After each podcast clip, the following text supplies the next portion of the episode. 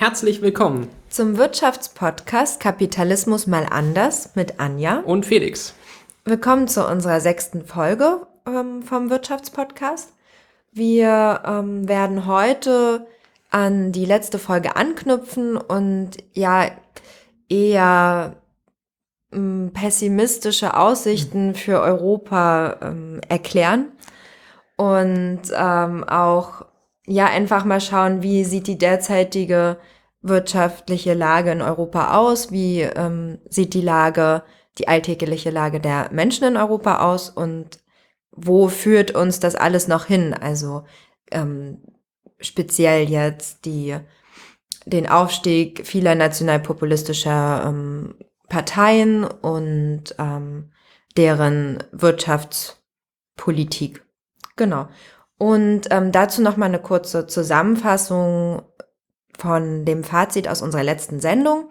Wir haben ja über Wechselkurse und Exportüberschüsse geredet und auch klar gemacht, dass ähm, der starke Handelsüberschuss Deutschlands ein Grund ist für ähm, die Eurokrise, für die immer noch anhaltende Eurokrise. Und dabei ähm, heißt es nicht, dass Deutschland jetzt plötzlich viel weniger exportieren muss. Es muss halt einfach nur umverteilt werden, beziehungsweise Deutschland müsste von den anderen EU-Staaten mehr importieren, damit diese wiederum eine ähm, ausgeglichene Handelsbilanz haben können.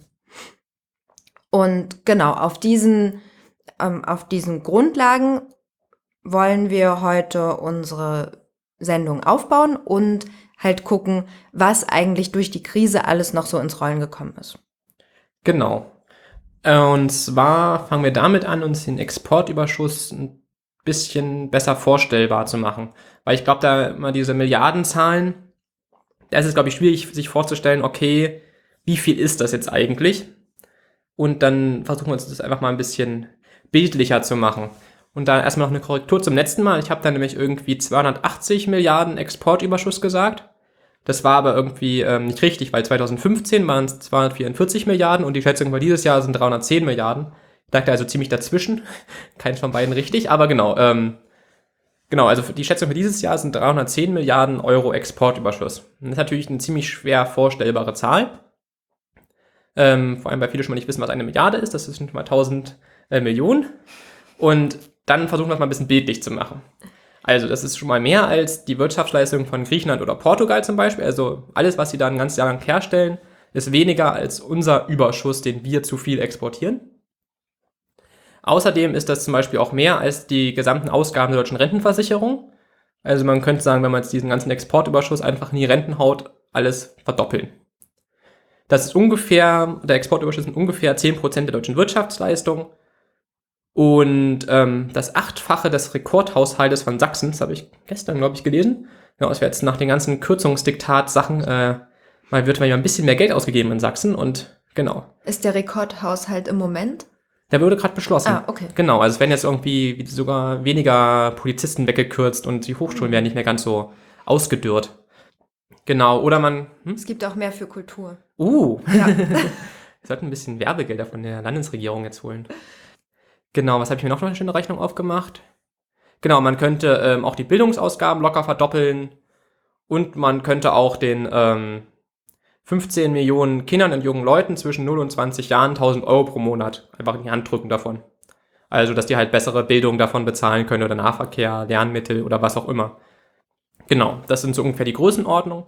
Weil natürlich immer dazu kommt, dass wenn man sowas in Deutschland investieren würde, egal wie sinnlos es ist, man halt auch mal einen ziemlichen Nachfrageboom auslösen würde, weil die Leute, die das Geld kriegen, geben das ja auch aus, bezahlen dabei wieder Steuern und regen natürlich die Wirtschaft an mit ihrer Nachfrage. Deswegen würde ähm, es dann noch steigen. Genau, würde es eigentlich noch steigen, weil der Staat sozusagen einen Teil von dem Geld, was er jetzt einfach um die Leute bringt, sogar wieder zurückbekommen würde. Aber da wir heute über nationalen Populismus reden, ähm, darf natürlich die Mauer nicht fehlen. Und deswegen äh, machen wir gleich wieder eine schöne Rechenaufgabe. Nachdem wir letztes Mal einfach die Tafel weggelassen haben, ähm, geht es diesmal wieder los. Und zwar haben wir eine schöne Sachaufgabe uns ausgedacht. Max möchte eine Mauer um Deutschland bauen.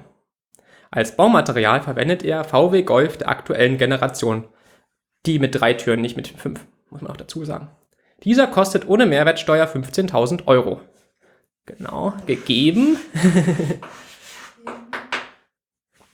Die Länge eines Golfes ist 4,255 Meter.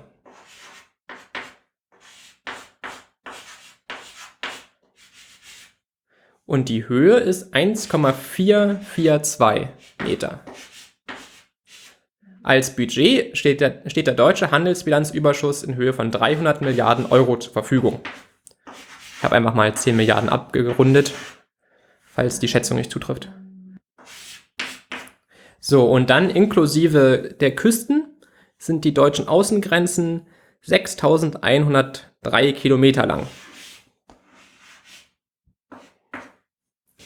So, und nun die große Frage, wie hoch wird die Mauer? Wird die größer als Trumps? Ich weiß gar nicht, wie groß Trumps Mauer wird. Hat er das gesagt? Ich glaube nicht. Aber ich glaube, unsere wird größer.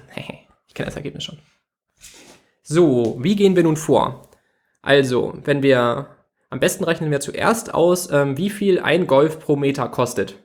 Deswegen teilen wir ähm, die 15.000 Euro durch die 4,25 Meter.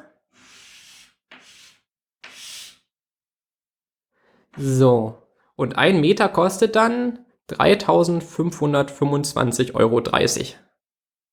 Sozusagen, wenn wir das jetzt mal 1000 nehmen, ähm, um zu wissen, wie viel ein Kilometer lang Golfstoß an Stoßstange kostet, das sind dann drei, hier, hier verschiebt sich dann einfach die Kommastelle, das sind einfach 3,5253 Millionen Euro für einen Kilometer. So, und dann wissen wir, wie viel ein Kilometer kostet. Und wenn wir jetzt nochmal mal 1000 nehmen, um zu wissen, was wie viel 1000 Kilometer ähm, kosten, müssen wir einfach sagen, einfach nur die Millionen durch eine Milliarde austauschen. Und das sind dann sagen 3,5253 Milliarden. Also wenn halt immer so ein bisschen in den Medien erzählt wird, wie viel Milliarden irgendwas kostet, dann könnt ihr euch das jetzt immer runterrechnen, okay, wie viel Stoßstangen, also wie viel Golflänge man sich davon kaufen kann. So, und wenn wir jetzt wissen, wie viel 1000 Kilometer kosten, müssen wir jetzt sagen, einfach nur noch äh, die 1000 Kilometer Zahl mal 6,103 rechnen, weil ja sozusagen äh, die deutschen Außengrenzen 6,103 mal länger sind als 1000 Kilometer. Und dann sind wir schon, dann wissen wir schon, wie viel sozusagen eine Runde Golf um Deutschland kostet. So, und dann kommen raus, dass jede Runde um Deutschland mit VW Golfs kosten 4,724 Milliarden Euro. Genau, so, und jetzt wissen wir, wenn, was eine Runde um Deutschland kostet, sagen 4,7247 Milliarden, und dann müssen wir nur noch ähm, unser Gesamtbudget von 300 Milliarden geteilt, teilen durch 4,7 irgendwas Milliarden. Und dann kommen wir sozusagen auf, hier kommen wir auf ungefähr 14 Schichten Golf, übereinander gestapelt sozusagen pro Jahr. Und das sind dann ungefähr 20 Meter. Das heißt, wir können mit dem deutschen Exportüberschuss 20 Meter Wall bauen. Und ich glaube, die ist dann größer als Trumps, glaube ich. Also ich weiß, ich weiß nicht mehr ganz, was er gesagt hat, aber ich glaube, 20 Meter ist auf jeden Fall schon ziemlich imposant. Interessante Frage war auch noch, okay, und wie lange dauert es das Saarland, also das Bundesland Saarland komplett mit VW Golf zu füllen mit dem deutschen Exportüberschuss? Und das, wenn er ungefähr konstant bleibt, dauert das so 17 Jahre. Also müssen wir sozusagen nochmal genauso lange Eurozone durchhalten, wie wir bisher haben, und dann können wir auch das gesamte Saarland mit VW Golf füllen. Das ist auch, ist auch mal ein Ziel.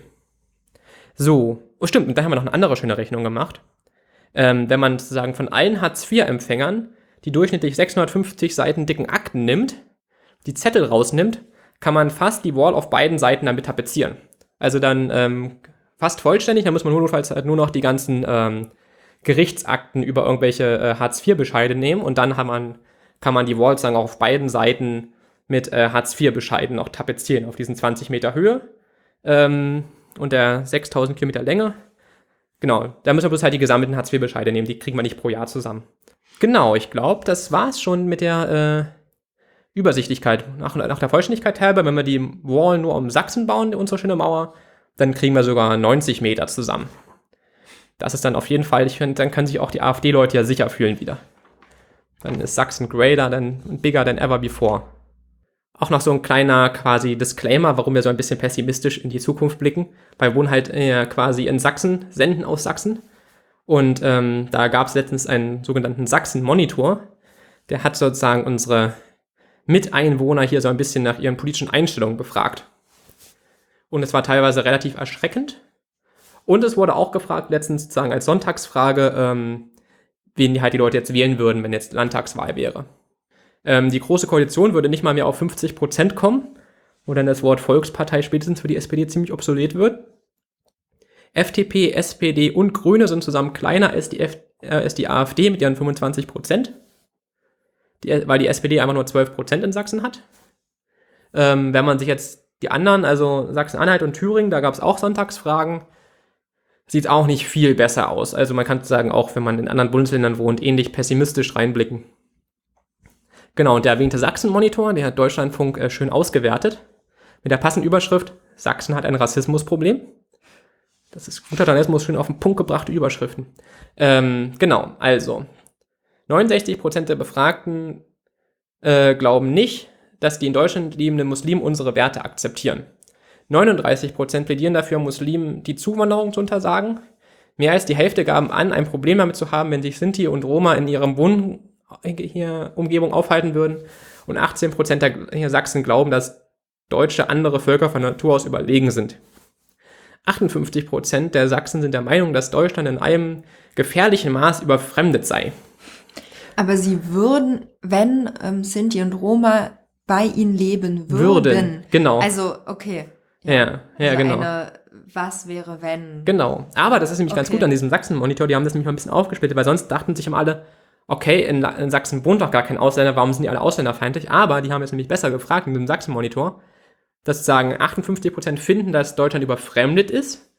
Allerdings merken sie auch, also nur 17% geben an, dass in ihrer Wohnumgebung, in ihrer persönlichen, zu viel Überfremdung okay. ist. Das heißt, die Leute kriegen es schon intellektuell hin, festzustellen, dass bei ihnen gar nicht so viele Ausländer wohnen, aber sie halt es den medial gefühlte, mhm. vermittel, hier, gef vermittelte Gefühl so rum haben, dass zu viele Ausländer hier wohnen. Mhm. So, was haben wir noch? Die 18- bis 29-Jährigen seien, seien den Nationalsozialismus gegenüber unkritisch eingestellt und finden halt den Schutz der Demokratie weniger wichtig und sind halt besonders de deutlich irgendwie von Ressentiments betroffen. Und genau, und die menschenfeindlichen Einschätzungen sind bei denen überproportional ausgeprägt. Ähm, dann dachte ich, Mensch, da gucke ich mal selber noch in den Bericht rein. Da gab es noch andere Zahlen, die habe ich auch noch mit rausgeschrieben. Ähm, 30% sind eher unzufrieden oder sehr unzufrieden mit der sozialen Absicherung und ebenfalls 30% mit ihrer finanziellen Situation und 40% mit den Lebenshaltungskosten. 47% stimmen voll oder eher zu, dass mit der Wiedervereinigung vielfach neues Unrecht geschaffen wurde. Über die Hälfte findet, dass es ihnen schlechter geht als den Westdeutschen, erkennen aber, dass es den Osteuropäern noch schlechter geht. 26% der Befragten zwischen 18 und 29 finden, dass die Nachteile die Vorteile der Wiedervereinigung übertreffen. Das heißt, dass die Wiedervereinigung schlecht war. Die Alten sind da deutlich reflektierter. Aber das finde ich auch interessant, dass die 18- und 9 bis 29-Jährigen, die ja gar nicht ähm, in der Zeit gelebt haben, als ja, ja. Ähm, Deutschland noch nicht wiedervereinigt war, ähm, halt solche Ressentiments haben dagegen. Ja, und ich glaube, ich hatte wirklich das Problem halt auch einfach in vielen, vor allem so ein bisschen Flächenländern Ostdeutschland, natürlich die zurückbleiben, die halt einfach perspektivlos sind und die anderen halt abgehauen sind. Und wenn man ja. die dann befragt, nur die Hälfte ist sehr oder eher zufrieden, damit zufrieden, wie die Demokratie in Deutschland in der Praxis funktioniert. Bei den 18- bis 29-Jährigen sind es 43 Prozent. 78 Prozent haben weniger oder kein Vertrauen in die Parteien im Allgemeinen. Ähm, bei der Bundesregierung sind es nur noch 65 Prozent, die kein Vertrauen in sie haben. Dann wurde festgestellt, dass eine starke Korrelation damit besteht, ähm, wie zufrieden man mit der Demokratie ist, ähm, damit, wie, zu, hier, wie gut man das Gerechtigkeitsgefühl ausge, also nee, wie gerecht man Deutschland findet. Also man ist, man findet die Demokratie deutlich besser, wenn man halt denkt, dass Deutschland ein gerechter Staat ist. Nur 23 Prozent derjenigen, die sagen, in Deutschland gehe es allein, all, gehe es allem, allem ungerecht zu, sind mit der Demokratie in Deutschland zufrieden. Wer findet, dass in Deutschland, wer findet, dass in Deutschland gerecht zugeht, ist mit 80 Prozent zufrieden. Also es ist halt wirklich ähm, haben sie halt auch ganz gut in den Sachsen-Monitor festgestellt, wenn man halt irgendwie denkt, naja, in Deutschland ist es ungerecht, dann ist man mit der Demokratie ziemlich unzufrieden. Fast zwei Drittel, also in Klammern 65 Prozent der Befragten erklären, sie empfinden keine dauerhafte Neigung zu einer bestimmten Partei. Das ist auch ganz schön mhm. krass. Ja.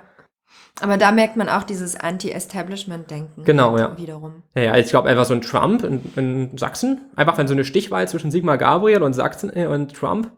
So, aber weiter am Text. Ähm, 71% glauben, Leute wie ich hätten so oder so keinen Einfluss, was die Regierung tut. Das ist auch ziemlich äh, abgebrüht inzwischen. Noch mehr Befragte, 77% meinen, die meisten Politiker seien eh nur an den Stimmen der Wähler interessiert, aber nicht an deren Ansichten. Ähm, 79% glauben, dass die meisten Politiker sich nicht darum kümmern, was die einfachen Leute denken. Ähm, 65% sind der Ansicht, sie leben nicht in einer echten Demokratie, weil die Wirtschaft und nicht die Parlamente das Sagen haben. Bei Befragten, die nicht berufstätig oder vorübergehend arbeitslos sind, die alleinerziehen, die glauben, es gehe in Deutschland eher ungerecht zu und oder die pessimistisch eingestellt sind, ist die Neigung zur politischen Abstinenz und Passivität stärker ausgeprägt als bei den Vergleichsgruppen. Das Gefühl der Exklusion, so könnte man daraus schließen, ist bei vielen kein Ansporn zur aktiven Veränderung des eigenen Status quo, sondern eher ein Grund zur Resignation. Das hat er in Deutschland vom Hintergrund auch ganz gut festgestellt letztens. Genau, und regional fällt noch auf, dass man in Leipzig, wo wir hier senden, ähm, Europa positiver gesehen wird und die politische Initiative auch stärker ausgeprägt ist. Was ich auch noch ganz schön krass fand, 46% finden, die meisten Langzeitarbeitslosen machen sich auf Kosten der anderen ein schönes Leben. Das finde ich auch ganz schön krass, wenn es irgendwie mhm. eigentlich jeder irgendjemanden kennt, der arbeitslos ist und dass die Leute trotzdem noch so krasse Ressentiments haben. Ähm, 39% finden, man sollte, die Zuwanderung sollte untersagt werden. Das ist noch ein Grund weniger, so über Trump zu lachen, weil hier würde er auch äh, Stimmen kriegen. Und 46% der 18- bis 29-Jährigen stimmt diese Aussage zu. Genau, aber man muss jetzt ja nicht nur, muss ja nicht nur Sachsen bashen, das ist ja, in Bayern ist ja auch die CSU. Also äh, deswegen äh, kann man ja auch einfach mal dahin gucken. Oder jetzt auch zum Beispiel die verarmten ehemaligen Industriegebiete in NRW oder so. Die sind ja auch das gefundene Fressen äh, für die AfD. Gibt später auch noch schöne Links zu. Genau, da stellt sich natürlich jetzt die Frage, okay, ähm, wie erklären wir denn diese Einstellung? Also jetzt immer die Frage, okay, sind das sowieso jetzt alles Nazis und das ist jetzt alles die Hoffnung verloren und die CSU ist zu weit nach links gerutscht oder so? Oder jetzt kam manchmal noch Erklärungen hoch mit den äh, Fake News, dass die das jetzt alles mit Facebook da äh, den Trump an die Macht gebracht haben. Oder dass man jetzt durch spezielle Zielgruppenauswahl den, den bestimmte Werbemeldungen zubringt und dadurch Trump die Wahl gewonnen hat. Das ging, glaube ich, auch noch rum, ganz populär. Aber natürlich als Wirtschaftspodcast werden wir natürlich dann eher jetzt darauf aus, sozusagen ein bisschen die ökonomischen Lebensmöglichkeiten der Leute natürlich mal anzugucken und zu überlegen, okay, sind die vielleicht deswegen einfach ziemlich sauer? Und das ist natürlich jetzt einfach eine Sichtweise, die hier betreten wird und jetzt keine Wahrheit. Man kann natürlich auch einfach anders sehen. Ein sehr schönen Tweet ähm, nach der Wahl von Trump gab es auch noch ähm, von Frank Krieger, das ist ein Sprecher vom Chaos Computer Club. Ähm, zuhören heißt nicht zustimmen, Verstehen bedeutet nicht verzeihen. Schubladen sind keine Analyse, aus der wirksame Strategie werden kann. So viel Weisheit in einem so kurzen Tweet, das ist echt krass. Das ist, glaube ich, auch wirklich wichtig, dass man halt einfach versucht, Dinge irgendwie nachzuvollziehen. Man muss ja nicht, man akzeptiert sie dabei nicht. Also, keine Ahnung, wenn wir jetzt nicht Politikwissenschaftler, sondern Unfallforscher wären oder so und uns Verkehrsunfälle angucken, finden wir auch nicht Verkehrsunfälle super, sondern wir gucken uns an, okay, wie kommt es dazu? Und das ist dann, glaube ich, mal das Problem. Sobald man versucht, Sachen zu verstehen, ist es oft inzwischen irgendwie auch mal so negativ behaftet. Als würde man das irgendwie gut finden oder sowas. Aber genau. dabei ist es total wichtig, die Sachen zu verstehen, um halt auch zu wissen, okay, was muss dann eigentlich gemacht werden? Also genau. wie ähm, kann man die Menschen überzeugen oder was brauchen die Menschen, damit sie ähm, eben nicht rechtspopulistische Parteien wählen? Also genau. Was benötigen sie? Genau, weil das ist nämlich auch ein bisschen manchmal das Problem, dass man einfach nur sagt, na ja, auch bei den Trump-Wählern, ja, die sind halt dumm. Oder bei der Finanzkrise, die Banker, die sind halt gierig. Aber das ist halt blöd, temporäre, also Phänomene, die nicht immer auftreten, damit zu erklären, weil die Menschen sind halt immer vergleichsweise gleichmäßig dumm und gierig. Also es gibt ja keine wellenartigen Bedingungen. Also je nachdem, wie man die Menschheit einstuft, die Intelligenz schwankt nicht und die Gier ist auch relativ konstant vorhanden. Das hat ja Machiavelli halt schon vor Jahrhunderten geschrieben, wie schlimm noch die Menschen sind. Und das ist halt dann irgendwie blöd, das damit zu erklären, ach naja, die sind einfach so. Genau, aber das Zuhören, was der Frank Krieger ähm, quasi gerade so angeregt hat, das macht der Deutschlandfunk auch sehr gut, den werde ich erstmal gleich noch loben, weil ich, letztes Mal gab es noch einen Tweet, äh, dass ich zu pauschal die Medien kritisiert habe. Ich weiß gar nicht, was ich da schon wieder verfänglich jetzt gesagt habe. Aber ähm, deswegen wird einfach pauschal der Deutsch Deutschlandfunk gelobt. Der wird auch ganz viel verlinkt jetzt in den Show Notes. Äh, massenhaft und nachher noch viel vorgetragen. Sehr, sehr schön. So, genau, hört einfach alle Deutschlandfunk Hintergrund und liest die Nachrichten von denen. Genau, und dann dachten wir uns, hey, gucken wir uns doch einfach mal die ökonomische Situation in Deutschland an. Ähm, in Deutschland bezieht fast jeder Zehnte Hartz IV oder Sozialhilfe.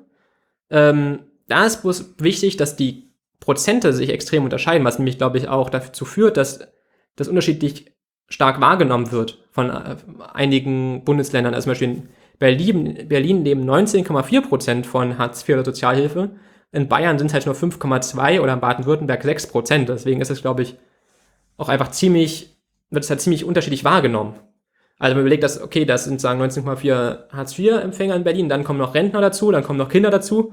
Und deswegen ist es dann, glaube ich, wahrscheinlich dann oft so in Berlin, wo dann auch Grundeinkommensdiskussion einfach deut deutlich lebhafter geführt wird, liegt einfach daran, dass die sozialen Probleme da einfach viel, viel höher sind. Mhm. Während dann, glaube ich, halt, ne, wenn du halt aus Bayern oder Baden-Württemberg kommst, dann 5%, na gut, sind halt ein paar Studenten, die gerade keinen Job finden und Leute, die irgendwie gerade eine Schulung machen und dann war es das. Muss man, glaube ich, auch beachten zu sagen, dass halt die Wahrnehmung der Dringlichkeit sich da regional sehr unterscheidet. Eine weitere, äh, weitere Nachricht, die noch reinflatterte, ist, ähm, in Deutschland verdient jeder Fünfte weniger als 10 Euro die Stunde, in Ostdeutschland ist es jeder Dritte.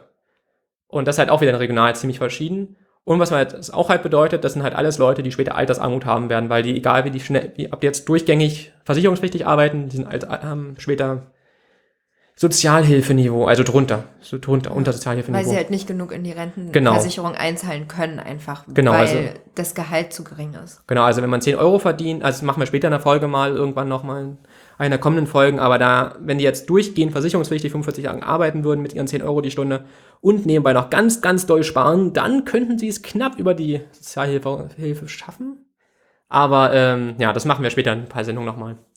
So, weiter im Text. In Leipzig ist das durchschnittliche Nettoeinkommen 1500 Euro, in Stuttgart 3350 Euro. Da merkt man halt auch so, wie soziale Probleme einfach unterschiedlich existieren in Deutschland. Ich glaube, das ist einfach wichtig, dass man halt sieht, okay, in manchen Regionen läuft es halt blöd und in manchen Regionen läuft es gut und dass man halt trotzdem da irgendwie dafür sorgt, dass es allen irgendwie einigermaßen gut geht, mit denen nicht ausrasten und irgendwelche komischen Leute wählen. So. Dann hat sich auch eine große Ansammlung von Deutschlandfunk Hintergrundartikeln ergeben, seit äh, Brexit und Trump und ich das mitgesammelt habe. Was aber auch gut ist, weil Deutschlandfunk halt wirklich äh, halt auch mal so auf die Straße geht und halt einfach mal mit Leuten spricht, irgendwie sich wirklich mal O-Töne einholt, nicht nur immer so zwei, drei große Politiker irgendwelche komischen Floskeln sagen, dass man einfach mal so mit ein bisschen Sozialverbänden oder halt mit Leuten, die das anders sehen, redet. Und da ja. kommen halt echt bessere Sachen und raus. Man merkt ja auch selbst, dass man ja schon auch so in seiner eigenen Welt lebt. Also ähm, wenn man studiert hat, keine Ahnung, also man, man geht halt trotzdem nicht auf die Straße und redet mit Leuten, die ähm, Hartz IV bekommen, die langzeitarbeitslos sind und so weiter. Und deshalb ist es ziemlich cool, den, dass Deutschland, ähm, Deutschlandfunk sich halt mit den Leuten auch unterhält und einfach fragt, naja, wen wählt ihr denn und wie geht's euch? Warum, warum macht ihr das? So. Genau. Und ja, dann fangen sie auch teilweise richtig schöne O-Töne auch einfach ein, wie es auch einfach gut auf den Punkt bringen. Genau. Ähm, den ersten Deutschlandfunk-Beitrag, der ist schon länger, der ist schon relativ älter, der heißt Hartz IV Leben mit Schikanen. Also ich habe alle Deutschlandfunk-Beiträge immer noch mit verlinkt. Könnt ihr in den Show Notes nachgucken. Klickt auch mal, mal drauf, es macht sehr viel Arbeit, die alle einzutragen. Ähm, genau, also der erste Beitrag heißt Hartz IV Leben mit Schikanen. Und ähm, da geht es im Prinzip darum, einfach, wie es für die Menschen ist, dass ihre Existenz komplett wegsanktioniert und gestrichen werden kann. Weil es, glaube ich, einfach für viele, die einfach Geld haben und die einfach Geld rumliegen haben, auch einfach nicht so vorstellbar, wie das einfach ist, dass halt irgendein Sachbearbeiter ankommen kann und der halt deine Existenz kaputt machen kann und dich auf die Straße setzen kann, wenn der halt irgendwie, wenn es halt irgendwie blöd läuft. Dann wird da auch noch aufgegriffen, so dieses wirklich unsägliche Ding, dass man Hartz-IV-Empfänger als Kunden bezeichnet. Was es wirklich irgendwie einfach nur zynisch ist irgendwie. Also, vielleicht nach so einem sowjetischen Kundendings. Ich war irgendwann, glaube ich, mal in Polen, in irgendeiner Seitenstraße in einer kleineren Stadt, in so einem ganz kleinen Laden, so, so für den täglichen Gebrauch. Und da war man auch wie bei Hartz-IV-Kunden, nach dem Motto so wie, sei doch dankbar, dass du hier etwas einkaufen kannst. Das war, glaube ich, noch so ein bisschen das, der Duktus aus den Sowjetzeiten, so, die den Verkäufer da hatten, so, sei dankbar, dass es überhaupt was im Regal gibt. Und äh, ja, so kann man vielleicht mit dem Blick noch Hartz-IV-Leute als Kunden bezeichnen, aber das ist schon echt krass. Also, dass es doch so durchgezogen wird, diese Sprachregelung. Ähm, genau, und dass es Leute halt einfach kaputt macht, sich sagen, sich ständig irgendwas auf was zu wärmen zu müssen, was sie eh nicht mehr kriegen, weil sie halt einfach die 50 sind, einen Beruf haben, den jetzt einfach der Computer macht oder ein Chinese oder was auch immer. Und die jetzt halt immer noch irgendwie 10, hier 5 bis 10 Bewerbungen pro Monat rauskloppen müssen und dann halt einfach nur Absagen bekommen. Und auch das Gefühl sozusagen, dass etwas machen zu müssen, aber zu wissen, dass man das Ziel nicht erreichen kann, weil es einfach nicht genug Arbeitsplätze gibt Hm. in ihrem Bereich. Ähm, dass man sich, glaube ich, einmal sich da irgendwie halt mal reinversetzen muss, glaube ich, wie Leute das halt einfach dann drauf sind, wenn das über Jahre passiert. Also die Frau, die sie da interviewt haben, die hat auch in den letzten fünf Jahren 600 Absagen abgeheftet von Bewerbungen. Also ich meine, wenn du da einfach Ordner in deinem Wohnzimmer stehen hast, wo einfach nur drin steht, wir wollen dich nicht haben, und dass man dann sich denkt, ah, die da oben sind doch sowieso alle scheiße und die Gesellschaft mag mich nicht. Äh, Niemand hilft mir. Ja. Können, also ist natürlich das Schöne, es sind nicht alle, die irgendwie davon betroffen sind, jetzt gleich irgendwie Nazis werden. Das ist ja auch einfach schön, dass viele Leute das irgendwie zwar die SPD hassen oder vielleicht die Politik, aber dass diesen nicht nach unten weitertreten auf Asylbewerber oder so, sondern einfach halt äh, ihren Hass etwas besser kanalisieren und das äh, auf die Verantwortlichen richten und nicht halt auf irgendwelche Hartz-IV-Empfänger. Ja, aber es gibt halt auch welche, die das dann halt nicht so reflektieren. Ähm, so, nächster Beitrag. Hartz IV vor Gericht, eine Reform und ihre fatalen Folgen. Da stellen sie ähm, eine alleinerziehende Mutter vor, die halt irgendwie vorher immer so als ähm, beim Theater gearbeitet hat, einfach so das Mädchen für alles, was halt irgendwie ganz unten in der Hierarchie war, die es da im Theater so fest gibt. Und dann hat sie halt ein Kind bekommen, Vater ist abgehauen. Und dann hat ja als Hartz-IV-Amt halt so de facto mitgeteilt, nein, dein Leben ist jetzt ja zu Ende, jetzt wo du ein Kind hast. Äh, Kinderbetreuung gibt's auch nicht so, Ausbildung hast du auch nicht so doll, na, jetzt ist halt vorbei. Und dass sie das irgendwie ziemlich mitgenommen hat. Und äh, dann hatte sie halt auch irgendwelche blöden Abrechnungssachen, dass da Gelder später kamen, die sie beantragt hat, weil man, ne, wenn man ein Kind kriegt, braucht man halt mehr Zusatzausgaben. Und als das dann später gebündelt kam, wurde, sie, wurde erst einfach als Vermögen angerechnet und so. Und da gibt es echt schlimme Geschichten. Naja, genau, und das ist halt einfach äh, richtig ätzend ist auch einfach für die Leute, die jetzt halt davon betroffen sind, dass sie jede Ausgabe da immer irgendeinen Antrag stellen müssen, immer so auf Gedeih und Verderb irgendwelchen Sachbearbeitern ausgeliefert sind. Und dass das halt einfach schlechte Laune macht. Und man aber das Gefühl bekommt halt irgendwie ungewollt zu sein. Genau. Es, es gibt ja auch viele Menschen, die ähm, sich das, also diesen ähm, ganzen Prozess gar nicht hingeben. Aber das sind halt die, die es sich irgendwie dann leisten können, zu sagen, okay, ich gehe nicht zum Hartz-IV-Amt. Beziehungsweise ähm, gibt es sehr viele Menschen, die ähm, viel zu wenig Rente bekommen und eigentlich noch Sozialleistungen beantragen könnten, dies aber aus Scham gar nicht machen. Also ähm, Ja, oder weil halt die Anträge einfach unendlich Genau, kompliziert sind. entweder wegen komplizierten Anträgen oder weil sie sich nicht trauen, weil sie es einfach nicht möchten. Und dass es halt auch noch eine riesige Dunkelziffer an Menschen gibt, die, ähm, die halt eigentlich Sozialleistungen bekommen müssten, die aber nicht kriegen, weil sie halt ähm, die Anträge aus welchen Gründen auch immer nicht ausfüllen. Und Genau. ähm, das ist, glaube ich, auch nochmal eine große Menge an Menschen, die dann halt unzufrieden sind und Genau. hier leben. Genau, und das Problem ist auch dadurch, dass man halt auch einfach so kleinste Summen für irgendwelchen Mist dauernd Anträge einreichen muss, weil man einfach halt nicht genug Geld hat, um das selber zu bezahlen, ähm, dass dann halt auch einfach massenhaft ähm, Gerichtsprozesse entstehen. Einfach die, wo man sich denkt, okay, das geht jetzt hier um 50 Euro, aber natürlich, wenn man einfach unter dem Existenzminimum lebt, sind einfach 50 Euro verdammt viel Geld. Aber, ähm, und dann, was sich halt auch zeigt, dass ganz viele von diesen Gerichtsprozessen auch für die Kläger gut ausgehen. Das heißt, dass halt auch wirklich Hartz-IV-Empfängern viel Unrecht geschieht, dass denen halt irgendwelche Sachen verweigert werden, die ihnen eigentlich zustehen. Und dass sie halt merken, okay, ich muss jetzt wegen jedem Scheiß vor Gericht ziehen und das dauert Jahre. Das könnte halt auch zu Frustration sorgen. Und diese Gerichtsurteile nehmen ja auch nicht ab, beziehungsweise die Gerichtsprozesse nehmen ja auch nicht ab. Das wird ja eher immer mehr. Genau. Und deswegen ist ja auch die Frage, okay, warum wird da nicht mal was geändert, wenn es immer wieder neue Gerichtsprozesse in die gleiche Richtung gibt? Na, die Antwort der Politik ist jetzt, den Leuten den Weg zum Gericht zu erschweren. Die ändern nicht die Gesetze, sondern die machen jetzt einfach dafür, dass du. Das ist halt, das habe ich gar nicht, Ja, habe ich mit reingenommen. Stimmt, das habe ich vergessen. Aber es ist halt auch einfach, wenn man überlegt, ne? Hm, viel, also wenn jetzt, wenn jetzt je- hier, keine Ahnung, jeder Hundertste mit seiner Klage erfolgreich wäre, dass sie dann sagen, na ja, hm, aber es ist halt wirklich einfach ein guter zweistelliger Prozentsatz von Leuten, die einfach Recht bekommen. Und dann auch einfach viele Leute, die einfach gar nicht mehr vor Gericht gehen, die aber auch Recht bekommen könnten. Und was die Antwort der Ja. Politik ist halt, ja, wir erschweren euch das, äh, euer Recht halt durchzusetzen, machen euch noch abhängiger von irgendeiner Bürokratie. So. Genau, und da muss man sich halt auch überlegen, okay, ist da nicht bei den Leuten die Versuchung hoch, irgendwie halt Frust auf die Gesellschaft zu, hier zu entwickeln. Nächster Artikel. Jetzt gehen wir endgültig weg aus, äh, aus Sachsen, äh, ins, ins Ruhrgebiet. Der heißt passend Ruhrgebiet, Doppelpunkt Arbeitslosigkeit, Armut, Armut und Tristesse. Der Teaser von diesem Artikel ist, Deutschland ist ein reiches Land mit einer boomenden Wirtschaft. Davon kommt allerdings im Ruhrgebiet, der ehemals wichtigen Stahl- und Kohleregion, nichts an.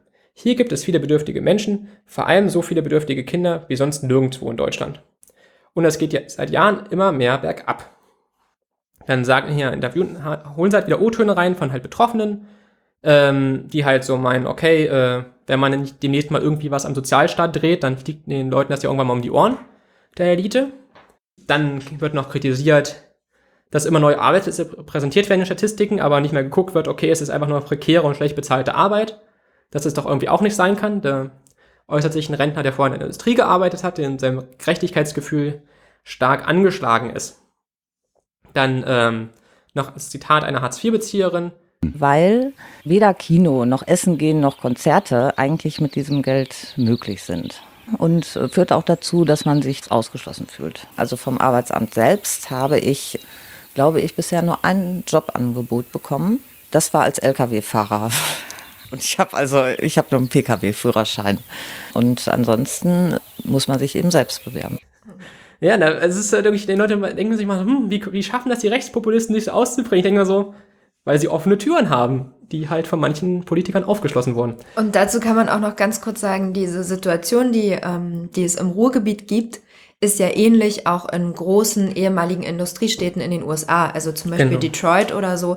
Ähm, dort hat man viele ähm, Arbeitslose, die früher halt in der Industrie gearbeitet haben und dort sammelt sich auch die ähm, Frustration? Die Frustration die, ähm, auch gegen das Establishment. Und ähm, auch dort hat Trump ja besonders viele Wählerstimmen herbekommen.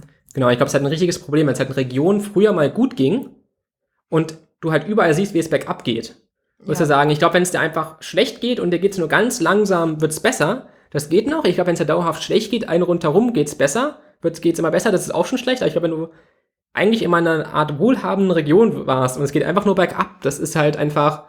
Ja, und die Menschen konnten sich alle ihr eigenes Haus leisten, ähm, ihr Auto leisten, also alles, äh, einen guten Lebensstandard ja. führen.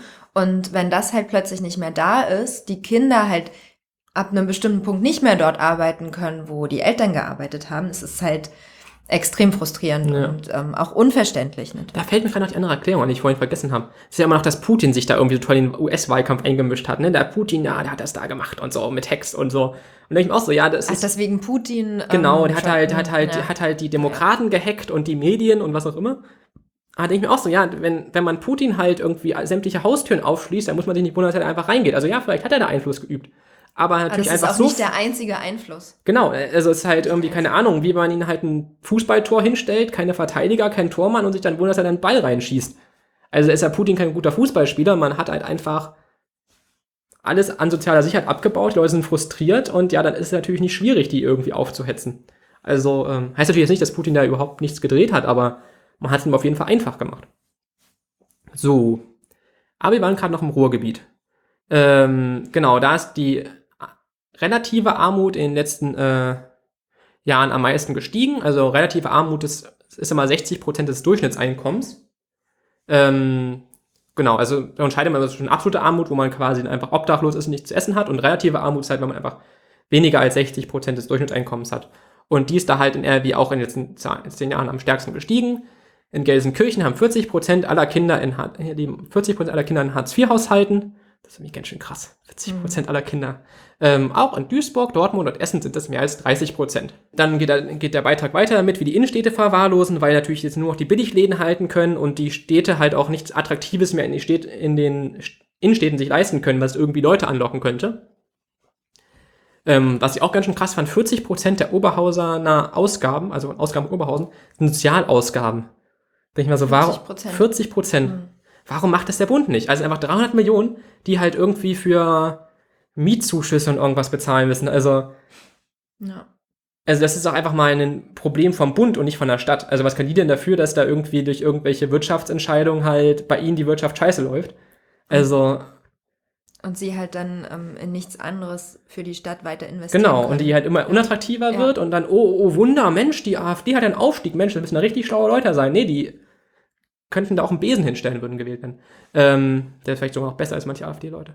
Äh, Genau, und sehr passend dazu auch noch ein weiterer Deutschlandfunkbeitrag, wird auch alles in die Linkliste reingepackt, der heißt AfD bedroht Ruhr-SPD, Revolte im Revier. Die im Prinzip auch darum geht, wie SPD halt aus ihrem ehemaligen Hochburgen verdrängt wird, weil Leute einfach unzufrieden sind und zur AfD gehen. Und auch diese Susi Neumann, ich weiß nicht, ob du das mitbekommen hast, diese Putzfrau, die mit Gabriel mal diskutiert hat, das ging so ein bisschen durch die Social Media. Die hat mit ihm auf so einer Bühne mal diskutiert und die haben ein bisschen rund gemacht, warum er sich nicht um Leute kümmert. Mhm. Und die haben sie dann so ein bisschen als PR-Frau sozusagen immer mit auf die Bühne gesetzt, mit, aha, wir, der kleine Mann ist sozusagen auch mit auf der Bühne.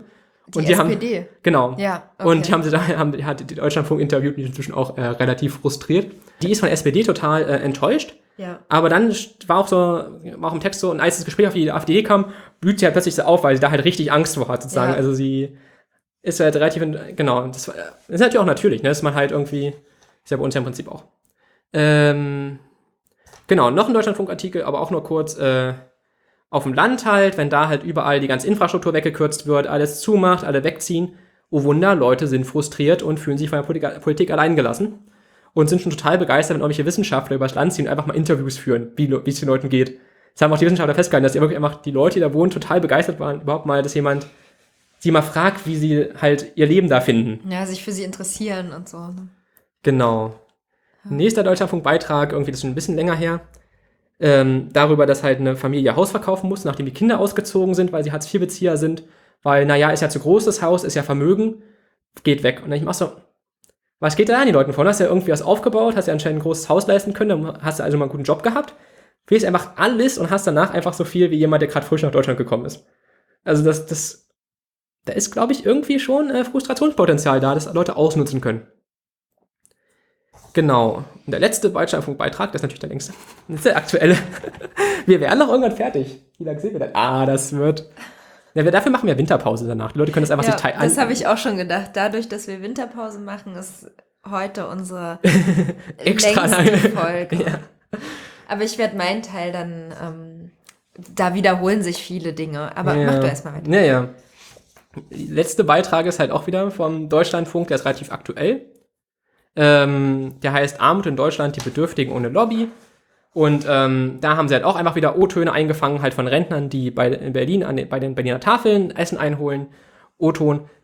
Aus lauter Lust und Freude, meinte, kommen wir hierher, wa? Mit 86 Jahren. Mein Leben lang gearbeitet als Kassierer und dann kriege ich 546 Euro Rente, kann mir nur eine Einraumwohnung mieten. Da können Sie sich vorstellen, warum ich wohl hier darauf angewiesen bin, herzugehen. Zum Kotzen kann ich nur sagen. Das bringt halt auch ziemlich gut auf den Punkt. Also es ist ja es ist einfach mal gut, einfach Leuten mal Mikros unter die Nase zu halten. Dann geht's halt, dann danach sprechen die ja noch weiter, sagen off the record, äh, wo sie halt wirklich einfach richtig traurig darüber redet, wie sie halt einfach mit den Kosten nicht mehr klarkommt. Miete, Strom, Medikamente, Nahverkehr ist mit denen auch nicht billig. Und dass sie sich von der Politik alleine gelassen fühlt. Ähm, dann eine weitere Rentnerin, die sich dann natürlich über die ähm, über Frau Merkel beschwert, dass die halt einfach die Grenzen aufgemacht hat und jetzt als dass dafür die Rentnerin als ehemalige Schneiderin, dass es jetzt noch schlechter geht, weil es kommen noch die Flüchtlinge und nehmen jetzt hier noch die letzten Sozialgroschen mit, die es gibt und dass das einfach nicht sein kann. Und dass sie deswegen AfD gewählt hat und halt auch Werbung in ihrer ähm, in ihrem Freundeskreis für die AfD gemacht hat, weil die machen auch was für Deutschland, die machen was für die Armen. Ist zwar inhaltlich jetzt nicht ganz richtig, aber das ist dann halt auch immer egal, es, ne? geht, es geht halt gar nicht unbedingt um den Inhalt, sondern es geht halt darum, wie sich die Menschen davon fühlen. Und ähm, naja, und gerade an dem Punkt glaube ich halt, dass sie sich von denen einfach ähm, von der AfD ernst genommen fühlt. Auch wenn die dann im Endeffekt in ihrem Programm ja nichts für sie machen würden, aber das ist dann erstmal egal. Genau, ich habe ja auch gehört, so ein bisschen im ländlicheren Also. Bereich, dass die halt einfach punkten, weil die einfach ein bisschen rumlaufen und sich einfach so die Probleme anhören. Also einfach, ach ja, hm, ja, das ist ja ein Problem. Ja, da werden wir bestimmt was machen, wenn wir, wenn wir hier, ja, ja. Frag mich, warum nicht andere Parteien das einfach auch machen. Also, Naja, die nehmen sich auch immer vor. Aber ich glaube, das Problem ist halt, wenn du irgendwie jetzt ewig lang an der Regierung bist, dann nehmen die Leute dich halt nicht mehr ernst. Also die Beispiele hier, die kennt doch die SPD. Also wenn sie was Ja, machen wollen würden, die müssen die ja, die müssen ja diese, oh, äh, sie können ja einfach nur Deutschlandfunk hören, sich denken, oh scheiße, äh, wir sollten mal was an der Rente drehen oder so. Also ähm, du als neue Partei kannst du dich sagen, ja, wenn wir an, an der Macht sind, dann werden wir was anderes machen. ja, stimmt. Aber als SPD, die Leute fühlen sich ja dann noch verarscht, wenn die jetzt zum hundertsten Mal erzählen, dass 500 Euro Rente zu wenig sind. ja. Ähm, ja, genau. Und im nächsten Bräuchten sie ein neues Gesicht oder so. Ja. Aber auch das ist schwierig. Genau, ja. Genau, stimmt, wenn sie wirklich halt äh, ihre ganze Führungsriege austauschen würden Genau. und ach ja, vielleicht zu Weihnachten, so als Weihnachtsüberraschung. Liegt ja ein neuer Kanzlerkandidat unterm Baum. Für die SP, im, im SPD wie die Brandhaus. Das wäre doch mal was. Stimmt so, so wie aus einer Torte rauskommen. Ist ein junger, sympathischer Mensch. Ja, aber egal. Ähm, Im Beitrag ist dann halt weiter, dass sie dann halt die, der Journalist, der das, den Beitrag gemacht hat, halt mit der Chefin der Berliner Tafel darüber redet, dass halt auch viele alteingesessene Kunden halt auch dieses Gefühl der Rentnerin haben, dass jetzt die Flüchtlinge von dem wenigen, was da ist, auch noch was wegnehmen. Was sogar bei den Tafeln auch wirklich stimmt, weil das, die haben halt ein gewisses Kontingent an Essen. Und wenn natürlich jetzt neue Leute dazukommen, ist tendenziell weniger da.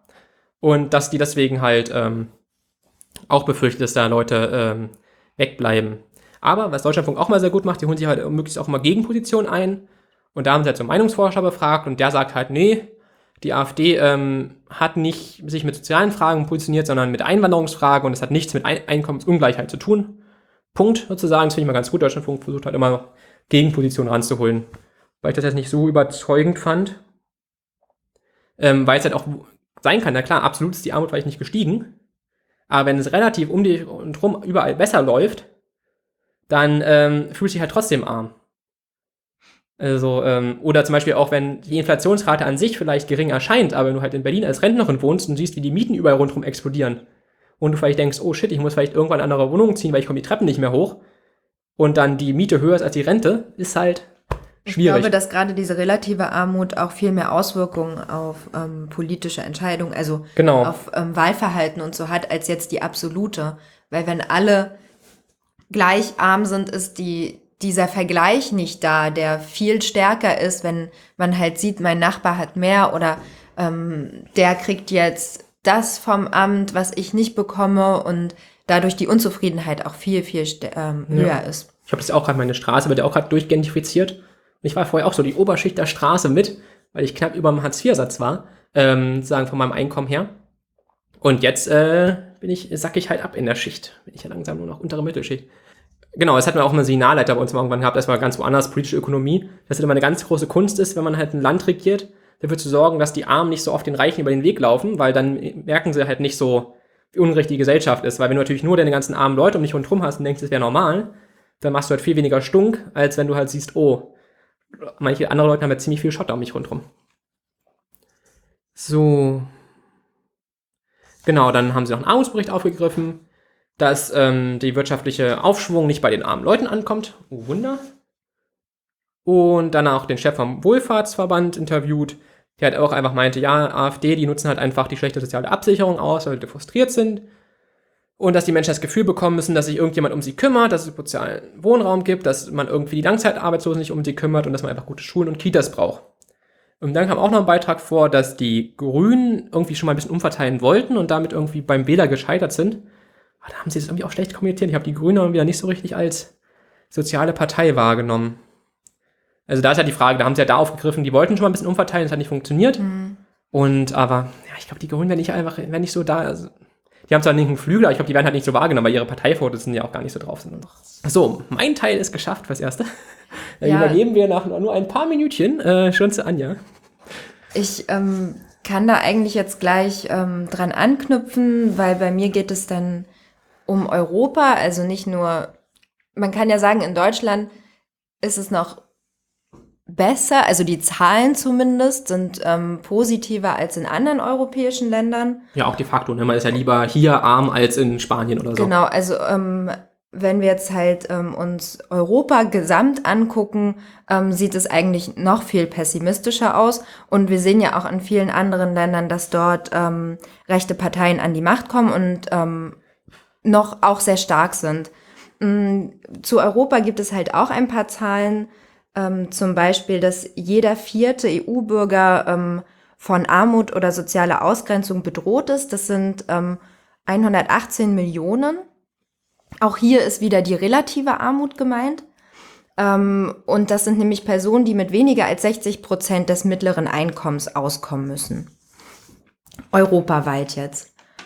Ähm, vor allem, was ähm, halt auch ein besonderes Problem ist, was in, in den ähm, Deutschlandfunk-Sendungen von Felix auch schon angesprochen wurde, ähm, ist, dass die Teilhabechancen für Kinder und Jugendliche immer schlechter werden.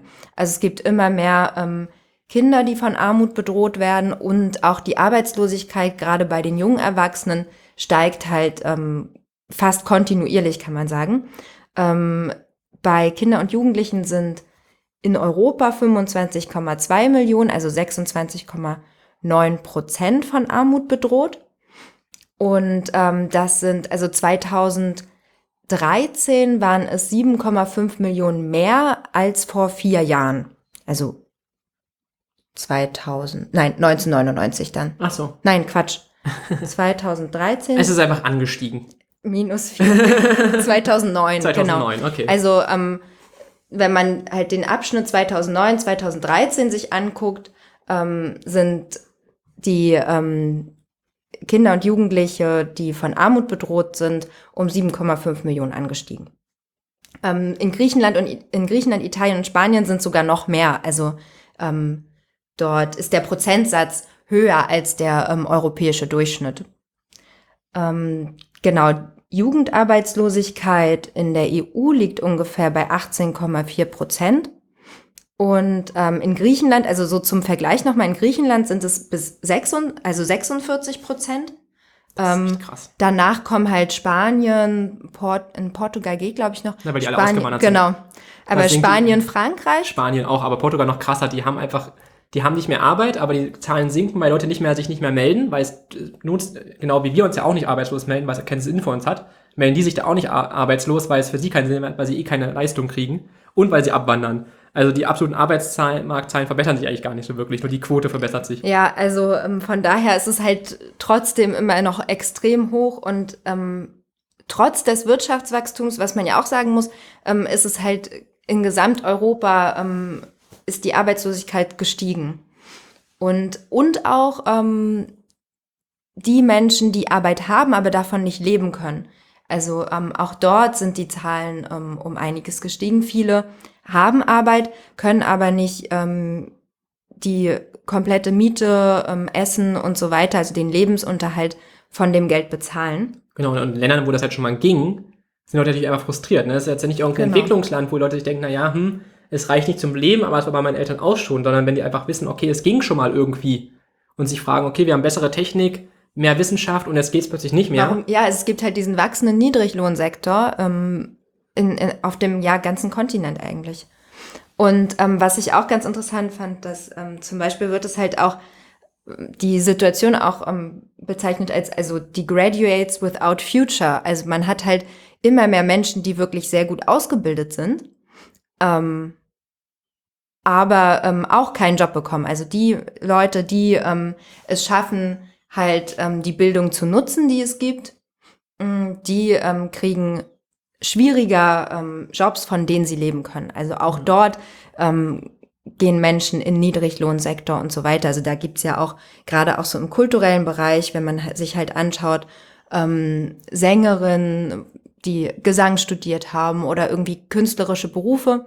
Auch dort ist ja, ähm, man nennt es nicht Niedriglohnsektor, aber trotzdem ist, ist es sehr schwierig, damit halt sein Lebens, mit dem Gehalt, was man danach bekommt, sein Lebensunterhalt Na klar, ähm, da zu sparen Leute bestreiten. natürlich auch als erstes, ne? Wenn du halt kein Geld hast, Genau. eine Miete zu zahlen, gehst du halt nicht unbedingt in die Oper oder so. Genau, das ist halt ähm, so, so generell gab es halt in der EU in den letzten Jahren ähm, zu geringe Lohnerhöhungen. Ähm, dadurch halt auch immer weniger Steuern, die die Staaten einnehmen konnten, was wiederum dazu führt, dass es mehr Kürzungen gibt. Und ähm, gekürzt wird halt, also kultureller Bereich, aber halt vor allem auch ähm, im sozialen Bereich, also soziale Kürzungen. Und das ist halt auch wichtig zu sagen, dass der Sozialstaat in Südeuropa sowieso schon viel geringer ausgeprägt war als in Deutschland. Und dann dort noch weniger wegzunehmen, ist halt, ähm, ja, sehr, Genau. sehr frustrierend auch wiederum für die Genau. Menschen. Also viele haben wirklich einfach nur noch die Renten, also die Rente von den alten Leuten wird über vielen einfach nur noch aufgeteilt, auch auf die Jüngeren, die da irgendwie durchkommen. ja. Deswegen halt Rentenkürzungen in Südeuropa oft einfach heißen, okay, äh, Kürzungen für alle, die da mit dranhängen. ja, also das ist halt ähm, auch ein Punkt. Des Weiteren ist auch die industrielle Produktion geschrumpft. Ähm, das hatten wir ja schon mal ganz am Anfang so ein bisschen in unserer ersten Folge besprochen, dass das auch ähm, einfach der Wandel der, des Arbeitsmarktes ähm, da Grund dafür ist, dass halt die industrielle Produktion sich verändert. Was folgt jetzt daraus? Ähm, in dass halt viele Menschen auch innerhalb Europas unzufrieden sind ähm, mit den etablierten Parteien, mit der Politik, die geführt wird, weil es halt keine Änderung gibt, weil die ähm, Krise schon seit mehreren Jahren anhält und sich nichts verändert, sondern die Situation immer noch schlechter wird.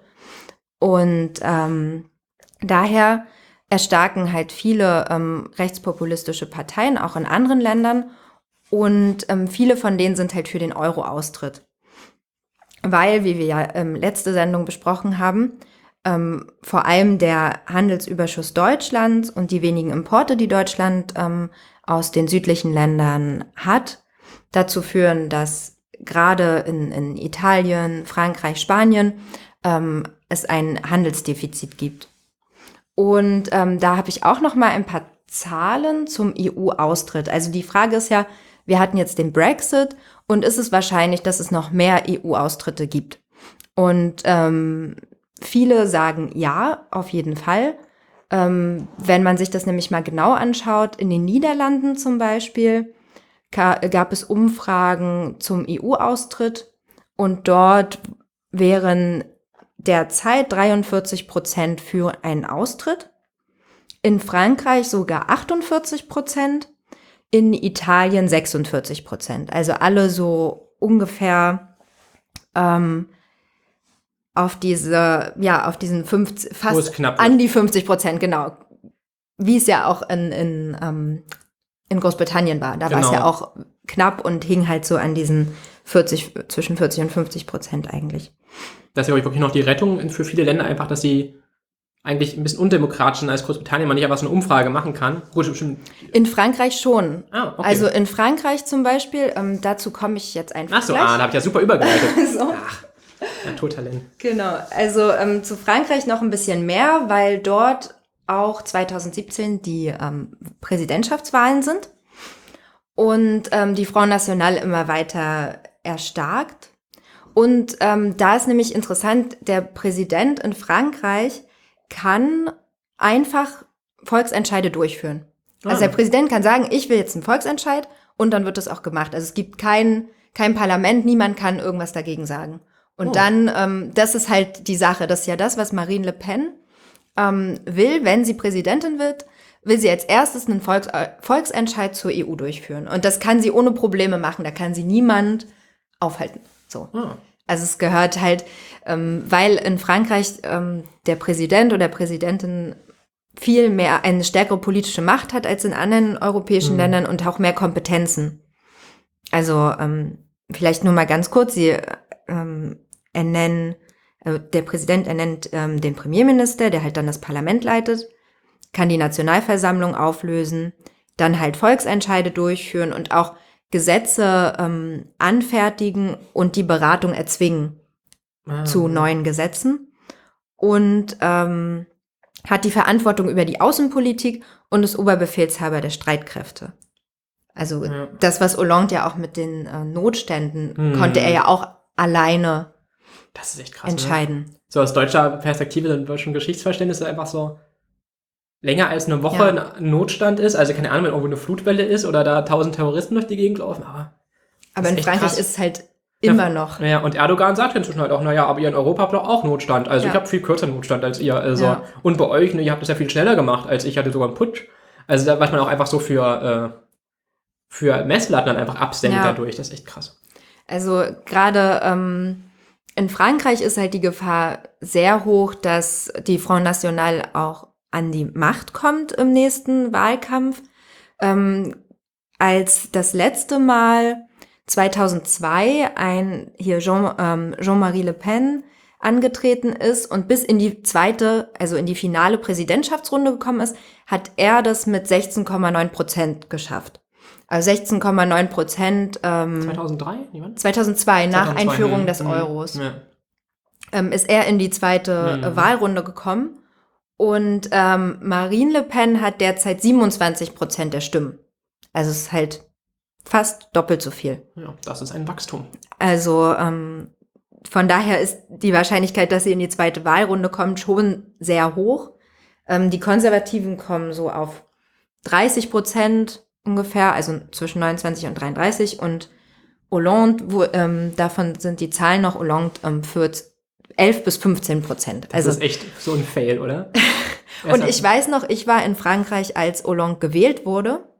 Ähm, und es war eine, es war eine Riesenfeier auf den Straßen. Die Leute haben sich total gefreut. Es gab, ähm, also es waren so viele Erwartungen auch einfach da drin, Ja. weil nach so vielen Jahren endlich mal wieder ein sozialistischer, ähm, also Mhm, ja, sozialdemokratischer Präsident und ähm, ich glaube, das ist halt auch, also diese Erwartungen, die die Menschen damals hatten, waren enorm und die wurden halt alle Enttäuscht. enttäuscht und daher jetzt auch diese, ähm, ja, diese neue Richtung. Und es ist ähm, auch dort, was wir vorhin schon gesagt haben, man kann nicht einfach sagen, naja, die Leute sind alle dumm und ähm, Nazis und jetzt, deswegen wählen sie jetzt Front National. Ähm, ich war 2014 in Marseille und habe mich dort mit jemandem unterhalten. Also wir waren da in einem Hostel und er hat für Ausländer ein Hostel betrieben, also für internationale Gäste und ähm, so seine Garage ausgebaut und verschiedene kleinere Zimmer gehabt. Und ähm, wir haben dann zusammen gegessen abends und plötzlich ging es irgendwie um Politik und er meinte, ja, naja, ich will ja auch die Front National. Und ich war halt irgendwie total schockiert, weil ich dachte so, hä, wie, wie geht das denn? Ja, und dann kann, wenn man so einen Welt, äh, quasi so freundlichen Genau. Herrn hat, der ihn empfängt und so, Gastgeber. ist. Genau, und halt ja auch unterschiedliche internationale Leute bei sich hatte und auch schon auf Reisen war, wie auch immer. Und, ähm, und dann habe ich so gefragt, ja, okay, also warum denn jetzt so? Und er meinte, naja, ich habe es ganz schwer mit meinem Unternehmen, also mit, mit ähm, meinem Gewerbe hier. Und es gibt halt die vielen Araber, die halt überall ihre, ihre Läden haben. Und ich weiß, dass die Front National jetzt nichts besser macht, aber die macht das System zumindest erstmal kaputt. Und dann ähm, können wir Franzosen das wieder aufbauen.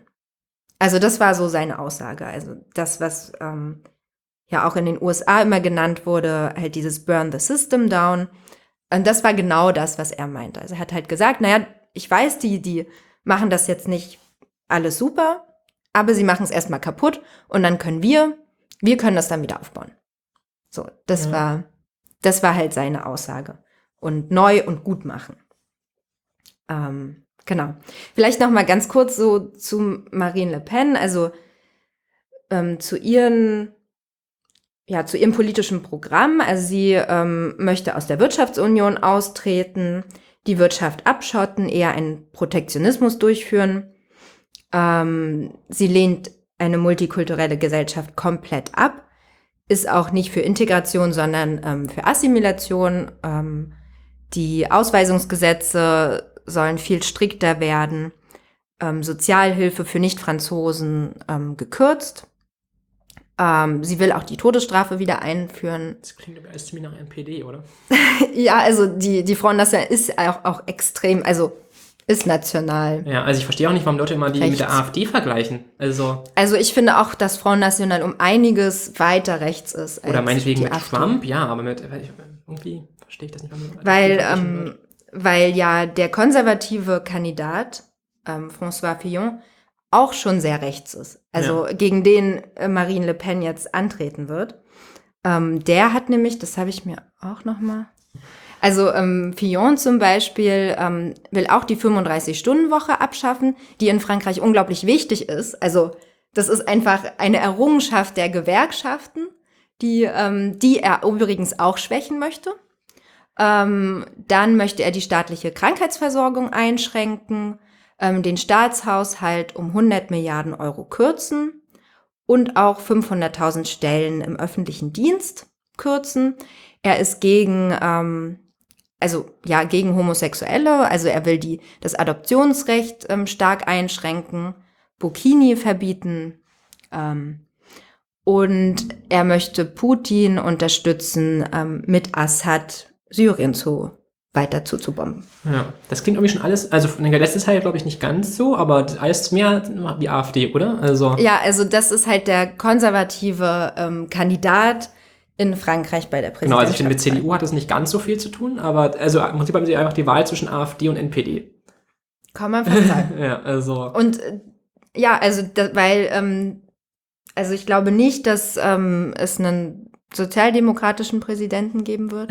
ich glaube auch nicht. Vor allen Dingen, weil die Zahlen ja jetzt auch schon extrem hoch sind, halt für konservativ. Hat fast noch mehr versagt als Cameron, ne? So irgendwie. Zumindest innenpolitisch, ja. Ja.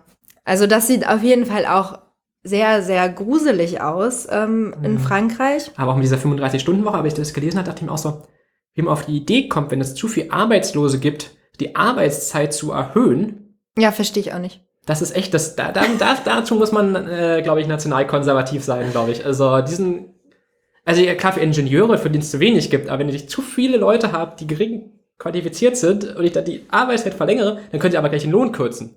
Ja, ich, also ich äh, verstehe das auch nicht. Und vor allem, weil Und halt die anderen diese, Sachen verstehen wir auch nicht, deswegen ja, ist es nicht so schlimm. aber diese 35-Stunden-Woche, da ist halt auch für Frankreich wirklich wichtig. Also es war halt äh, was, was sie sich erkämpft haben. Und ähm, das ist genauso wie, ach ja, Renteneintrittsalter habe ich vergessen. Das soll auch erhöht werden. Aber das wollen auch generell, glaube ich, alle Kandidaten, die dann ähm, ja, antreten. Und auch dieses Renteneintrittsalter, dafür sind immer jahrelang viele ähm, Menschen in Frankreich auf die Straße gegangen, um halt ähm, dagegen zu demonstrieren, dass das Renteneintrittsalter erhöht wird. Und jetzt so mit einem Mal, Eine große Quizfrage. Was ist mit diesen Menschen bei der Wahl, wenn sie jetzt einen AfD-Menschen wählen müssen, damit sie keine NPD-Wahl haben? Sind sie vielleicht frustriert danach, wenn Und- ihnen ihre Rente gekürzt und wird? vielleicht alles? wählen sie dann doch eher Le Pen. Also das ist halt, Genau, weil die ist, glaube ich, weniger hardcore, ne? Bei den sozialen halt, Sachen. ähm, Wenn du Franzose bist. ja, also genau, wenn du Franzose bist, dann ähm, wird dein, wirst du eher unterstützt, glaube Genau. ich. Also so nach, zumindest was sie erzählt. Das heißt, wenn dann nicht. sozusagen die Homosexuellen und die Ausländer egal sind oder man sie eh schlecht findet, dann lohnt es sich eigentlich mehr, die Le Pen zu nehmen, sozusagen, wenn man, wenn man armer, na, wenn man zumindest so gering ausgebildeter ist und jetzt so rationaler Akteurmäßig rangeht. Wahrscheinlich. Ja, obwohl, ich weiß nicht, wie, also der, sie ist halt für einen starken Protektionismus, aber sie würde halt wahrscheinlich so kleine Unternehmen unterstützen. ja. Gut, aber die genauen Ja. Fakten sind ja meistens dann eh nicht mehr Genau. so wichtig bei der Wahl. Das, das, da ist halt wieder die Sache, wie fühlt, Genau, wie aber vom sich die Gefühl Menschen? her, wenn man ja. halt ein Problem mit anderen Menschen hat, die irgendwie anders sind, dann äh, ist die Verlockung da schon groß. Und das ist halt auch das Problem, auch wenn die jetzt halt noch nicht so viele Prozent hat. Trump war am Anfang auch, also der, der war ja so weit vor, der war ja viel, viel aussichtsloser als die jetzt, ne? Und trotzdem hat er dann gewonnen. Deshalb ist halt, ja, Muss man überlegen, ne? wenn da jetzt irgendwie Schwierig. jetzt nochmal irgendwie ein Terroranschlag ist oder Erdogan irgendwie eine Million Leute da irgendwie ein paar Flüchtlinge nach Europa lässt, weil er irgendwie uns unter Druck setzen will oder so, dann ähm, könnten sich die Zahlen vermutlich zur Le Pen verschieben. ja. Und der, äh, ich glaube, zweieinhalb Millionen Flüchtlinge. Das heißt, wenn er einfach eine Million einfach mal schnell vor der Wahl schön auf die Reise schickt. Gra- Gerade auch in Frankreich, wo, ähm, Genau, wo es ja auch ähm, keine Koordinierung gibt, ähm, wo Genau. Flüchtlinge ähm, unterkommen können. Also es ist halt, könnte man auf jeden, also Erdogan, uns heute mal von Putin in den USA redet, ich glaube, Erdogan könnte da äh, auch etwas Einfluss nehmen. Also auch einfach das schon anzukündigen, ja, auch schon reichen. allein das, weil der Angst vor Terrorismus auch in Frankreich im Moment ja verständlicherweise enorm hoch ist. Ja. Ähm, und wenn dann so, so eine Nachricht einfach irgendwie reinploppt, dann Könnte sich wird da das nochmal schüren. Ja. Ja, also ich habe auch genau, Italien sieht es halt, ähm, die erstarken auch die rechten Parteien, also zum einen die Northern League, ähm, die jetzt Regionalwahlen im Norden von Italien gewonnen hat und dort einen Regionalpräsidenten stellen, die auch aus dem Euro austreten wollen und sogar sagen, der Euro ist ähm, ein Crime against Humanity.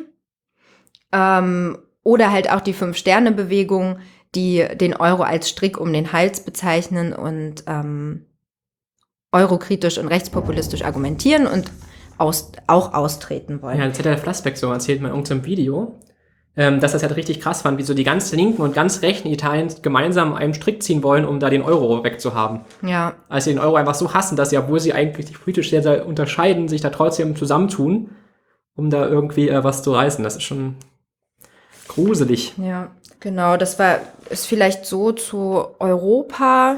Also zumindest so jetzt zu den großen, also vor allem zu den großen Ländern, wo es halt auch einen großen Schaden gäbe, wenn die weggehen Genau. würden.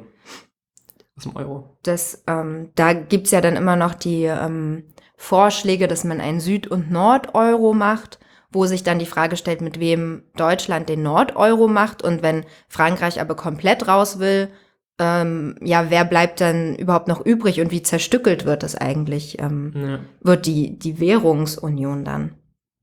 Also ähm, vielleicht auch nochmal die Kosten der, ähm, die Kosten für Europa, wenn es zu, ähm, ja, zu einem Zerfall der Währungsunion kommt.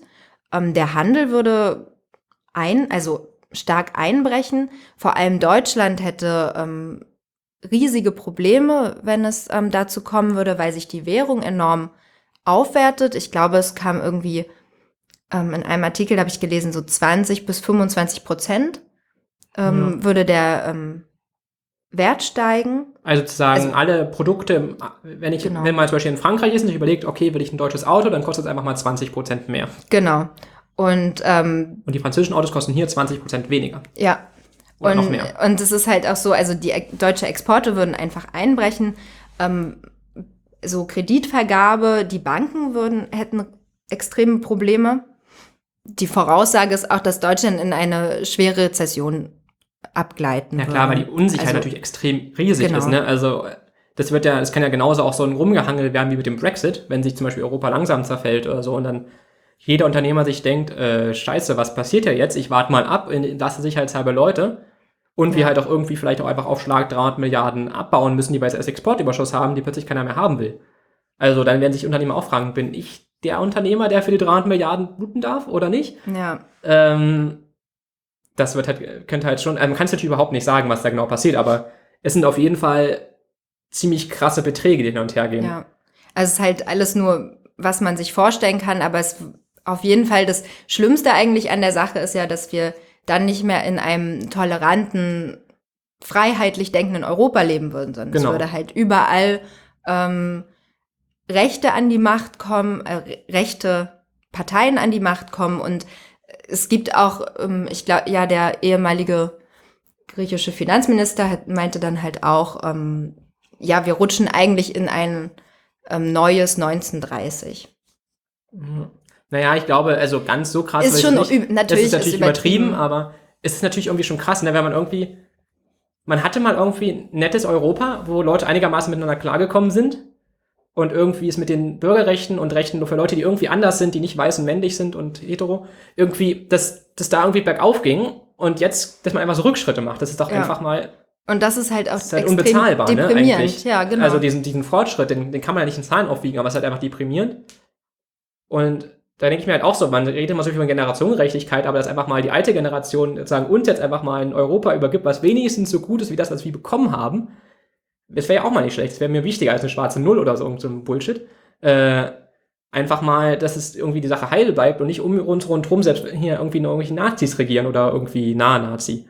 ja. Also das kann doch nicht sein. Also und man sieht es halt überall und ähm, es wird wenig, ähm, wenig gemacht, um halt dem vorzubeugen. Ja, genau, also selbst jetzt unsere, unsere Mauer am- vom Anfang, ne, das ist sozusagen, was ja, was ja eigentlich jetzt nur eine doofe Spielerei wär, war, äh, und dann Leute sagen, ah, wie könnte die Golf so übereinander stapeln, die fallen auch auseinander und, aber, ähm, selbst das wäre ja besser als ein Zerfall der Euro, Europäischen Union.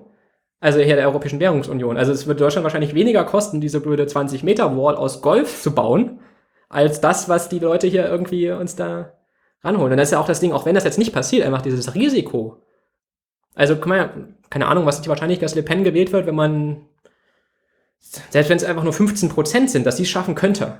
Ja. Und mit 15% Wahrscheinlichkeit ein dreistelliger Milliardenbetrag an Schaden eintritt, muss man überlegen, was eine Versicherung dafür kosten würde. Und dann kann man auch mal überlegen, okay, könnte man dieses Geld, was die Versicherung kosten würde, nicht einfach mal irgendwie in ein sozialeres Europa stecken. Also, das echt mal, man hangelt sich dann mal von einer Wahl zur nächsten. Das ist ja im Prinzip wie russisch Roulette, ne? Man, ach, die Wahl hat's wieder, ach, hat nicht geknallt. Hui. Wart mal bis zur nächsten Wahl. Also, das ist echt unglaublich. So. Bist du durch mit deinem Teil? Ja. Ja. Ja, Österreich ist eigentlich auch noch so ein Land, fällt mir gerade Stimmt, Österreich auch noch auf der Liste. Habe ich. Ähm, und dort hat man sich ja so gefreut, dass jetzt doch nicht ähm, der rechtspopulistische ähm, Mann Bundespräsident geworden ist. Genau, ja. Und dabei war es auch extrem knapp. Also auch dort, ähm, ich weiß jetzt nicht, wie, ähm, ich glaube, Österreich ist weniger für den Euro-Austritt, also Nee, aber trotzdem. Menschen. Und der, der, hätte auch, der hätte auch nicht so viel kaputt machen können. Da. Genau. Der, hätte- wissen wie unser Bundespräsident, aber, Aber einfach es die ist trotzdem, Signalwirkung. genau, es ist trotzdem ähm, eine rechte Partei, die ähm, sehr, sehr viel Zustimmung in, in dem Land bekommt. Also was ja, wo man das jetzt nicht irgendwie gut reden kann mit, ach ja, er hat ja doch nicht gewonnen, sondern wo man eher sagen müsste, okay, er hat ganz, ganz knapp nicht gewonnen. Also die Gefahr Genau. ist ja trotzdem da und die Menschen, die ihn gewählt haben, sind ja auch alle da. Genau, also ich finde dann halt irgendwie Leute so, so 10% für irgendwelchen national, nationalistischen Hassparteienkram. Ich finde, das ist immer noch so, ja, das, da kann man halt, da kann man meinetwegen noch argumentieren, die Leute sind halt vielleicht dumm und hassvoll so ein bisschen. 10% ist noch irgendwie, ich finde, wenn was deutlich drüber geht, dann, dann läuft halt irgendwas falsch. Also, ähm, da könnte man echt langsam mal nachdenken. So. Und zum Abschluss bleibt jetzt noch die große Frage, warum natürlich jetzt gegen den nationalen Populismus so relativ wenig gemacht wird, aber früher, ne, wenn man an die ganzen Linken denkt, wurde irgendwie ziemlich viel getan. Und warum jetzt die Eliten sozusagen, ähm, ich meine jetzt nicht unbedingt repressiv, sondern auch einfach politisch mit sozialen Maßnahmen so wenig gegen die nationalen Populisten vorgehen. Genau, weil generell werden immer, ähm, kommen immer radikale Modelle, radikalere Modelle, ähm, in, werden ins Leben gerufen, wenn es Krisen gibt. Also äh, wenn eine, wenn eine Krise da ist, dann wird was gegen die Eliten gemacht. Und gegen den Kommunismus wurde extrem vorgegangen von ähm, den Eliten, gegen den nationalen Populismus. Im Moment aber sehr, sehr wenig. Genau. Also wir wollen natürlich jetzt nicht, dass die irgendwie die alle in den Knast stecken, wie man es bei den Kommunisten gemacht hat, aber ähm, gegen den Kommunismus hat man ja auch sehr viel Sozialstaat aufgebaut. Also der ganze Sozialstaat in Deutschland, das ist ja nicht aus Nächstenliebe entstanden, weil die Eliten sich dachten, ach, die armen Arbeiterchen, sondern es ist entstanden, um den Kommunismus zurückzudrängen. Also ähm, das ist ja in allen Schritten, wenn man sich so die wichtigen großen sozialen Gesetzgebungen anguckt, das war ja immer, um so ein bisschen Druck aus dem Kessel zu nehmen. Und immer hieß es früher, ja, naja, das ist ja nicht bezahlbar, das ist ja Kommunismus, das geht zulasten der Unternehmen und der Marktfreiheit und was auch immer. Das war ja immer schon die, also die Zitate kann man dann wirklich teilweise, wenn man es wahrscheinlich gut zusammenschneiden würde, einfach austauschen in den verschiedenen quasi Jahrzehnten. Und immer, als der Kommunismus da war, ging das irgendwie, da konnte man, hat man die Notwendigkeit einfach erkannt und jetzt nicht mehr. Das ist halt ein großes Problem wahrscheinlich. Ja. Und ja, und da gibt es halt verschiedene Erklärungsansätze. Ne? Irgendwie A wäre halt, dass es nicht alle trifft, nicht alle Eliten so doll trifft und auch nicht so doll wie beim Kommunismus. Beim Kommunismus verliert man ja tendenziell einfach 100% von dem, was man hat und von dem, was man erreichen könnte. Und beim nationalen Populismus verlieren erstmal alle nicht 100%. Und, ähm, so- und da ist auch die Sache, dass, untersch dass unterschiedliche Leute verlieren. Also ähm, wenn man generell schon relativ viel Geld hat, kann man sich, vorausgesetzt man passt in die gesellschaftliche ähm, Vorstellung, also man ist halt männlich und weiß, Alt. pa- äh, alt passt halt ähm, gut irgendwie in das Bild, dann kann man sagen, na gut, kann ich mich irgendwie damit arrangieren und ähm, behalte mein Einkommen, also verbessere es vielleicht sogar. mein Einkommen oder ähm, weil ja auch Steuererhöhungen und solche Sachen sind ja auch gar nicht angedacht bei den ähm, Programmen, dass man halt dann sogar sein, sein Erbe erhöhen kann, was weiß ich. Also ähm, damit, was halt bei einer anderen radikalen Struktur, die in die linke Richtung geht, wo es halt eine komplette Umverteilung geben würde, ähm, wo dann halt jemand in der Position viel mehr verlieren würde.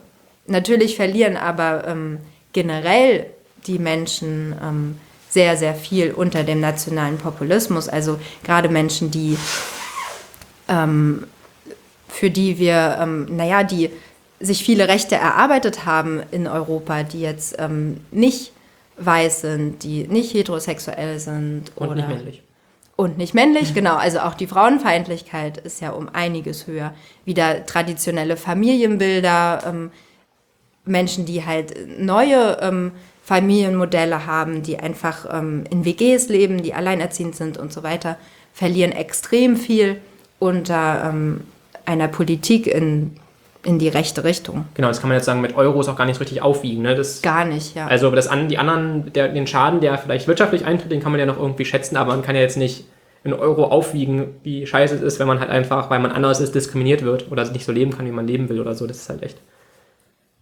Ja, genau, aber das ist halt das große Problem, dass sich halt viele Eliten denken, naja, so ein bisschen frauenfeindlich, ausländerfeindlich, schwulenfeindlich, da können, die halt, können halt manche Eliten halt ganz gut anknüpfen. Das ist halt echt ein Problem. Ich glaube, gegen den Kommunismus gab es halt ein großes Bündnis von allen, die irgendwie was hatten, allen Unternehmern. Und jetzt müssen, glaube ich, halt die Unternehmer verstehen, dass die halt so müssen aufgespalten werden. Es gibt jetzt halt die konservativen Eliten, zum Beispiel hier wie so ein ehemaliger Ministerpräsident, der halt irgendwie auf irgendwelchen Veranstaltungen dann erzählt von den Schlitzaugen, die sich mit schwarzer Schuhcreme äh, die Haare äh, auf dem Scheitel kämmen und äh, der sich über die Homo-Ehe lustig macht, dass die vielleicht jetzt überall Pflicht wird und wie schlimm das auch alles ist.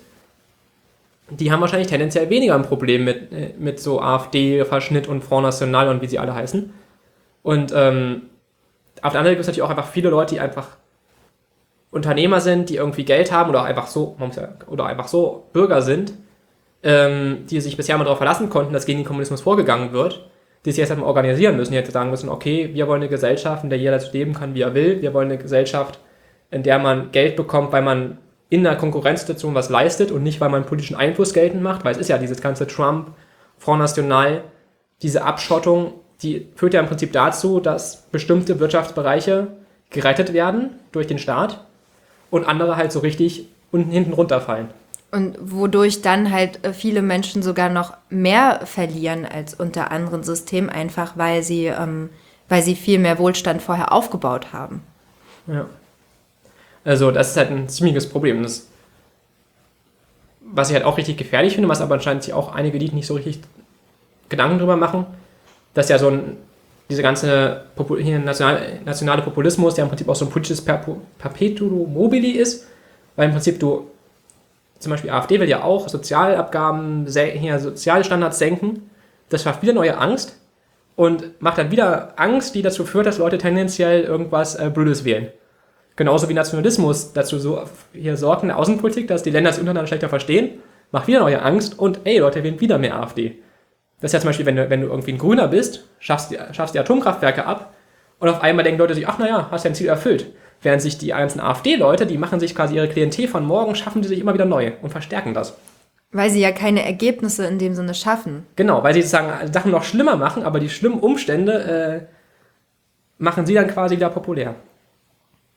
Das ist so dieser Teufelskreis, ähm, genau. der so ein bisschen bevorsteht. Und dagegen ist jetzt eigentlich die Zeit, wo halt ähm, gehandelt werden muss. Also die Zeit war schon viel früher da, aber jetzt ist es sehr dringend, dass ähm, sich halt die Menschen, die dagegen sind, auch zusammenschließen und die Eliten die Gefahr erkennen und ähm, politisch handeln.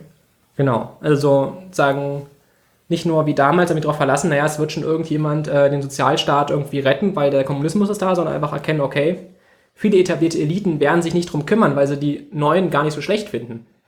Weil wenn ich halt keinen Bock auf Konkurrenz habe, sondern einfach durch politische Macht Geld bekommen möchte, ist das als ist es aus Elitensicht gar nicht so schlecht, was die Leute da, die Nationalpopulisten da hochziehen wollen. Und deswegen müssen jetzt, glaube ich, halt Leute, die bisher immer sich so eher zurückgehalten haben beim Politischen, sich halt jetzt einfach mal einbringen und sich zusammenschließen. Das war ja noch nie so günstig wie heute.